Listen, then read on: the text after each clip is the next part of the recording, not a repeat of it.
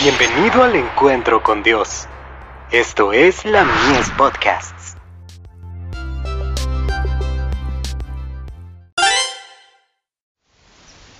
Cada día con Dios. Contrición, confesión y cooperación. Si confesamos nuestros pecados, Él es fiel y justo para perdonar nuestros pecados y limpiarnos de toda maldad.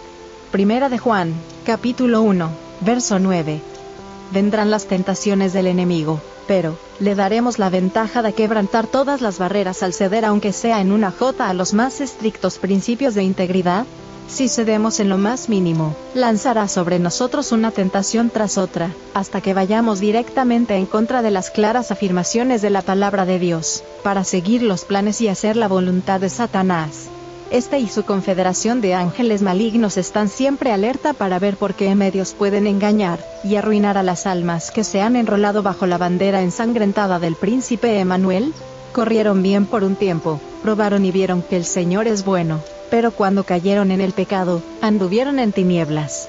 Cuando cayeron en tentación, deben de haber dejado de mirar a Jesús, el autor y consumador de nuestra fe, pero al confesar sus pecados, crean que la palabra de Dios no falla, sino que el que ha prometido es fiel.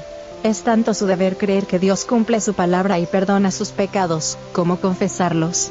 Deben ejercer fe en Dios puesto que hará exactamente lo que ha prometido en su palabra, y perdonará todas sus transgresiones. ¿Cómo podemos saber verdaderamente que el Señor es nuestro Redentor, que perdona nuestros pecados, y comprobar que dispone de santidad, gracia y amor en nuestro beneficio? Oh, debemos creer sin reservas en su palabra, con espíritu contrito y obediente. No hay necesidad de que andemos contristados, y, arrepintiéndonos siempre, como si anduviéramos bajo una nube de constante condenación.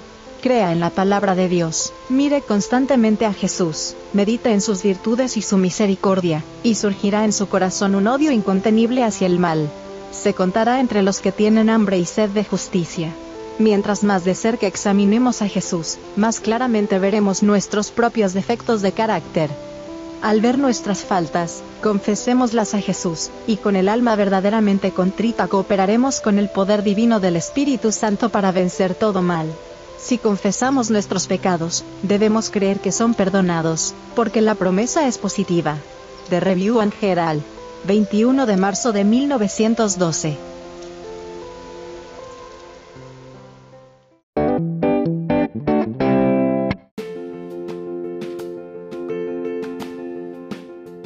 Visítanos en www.ministeriolamies.org para más contenido.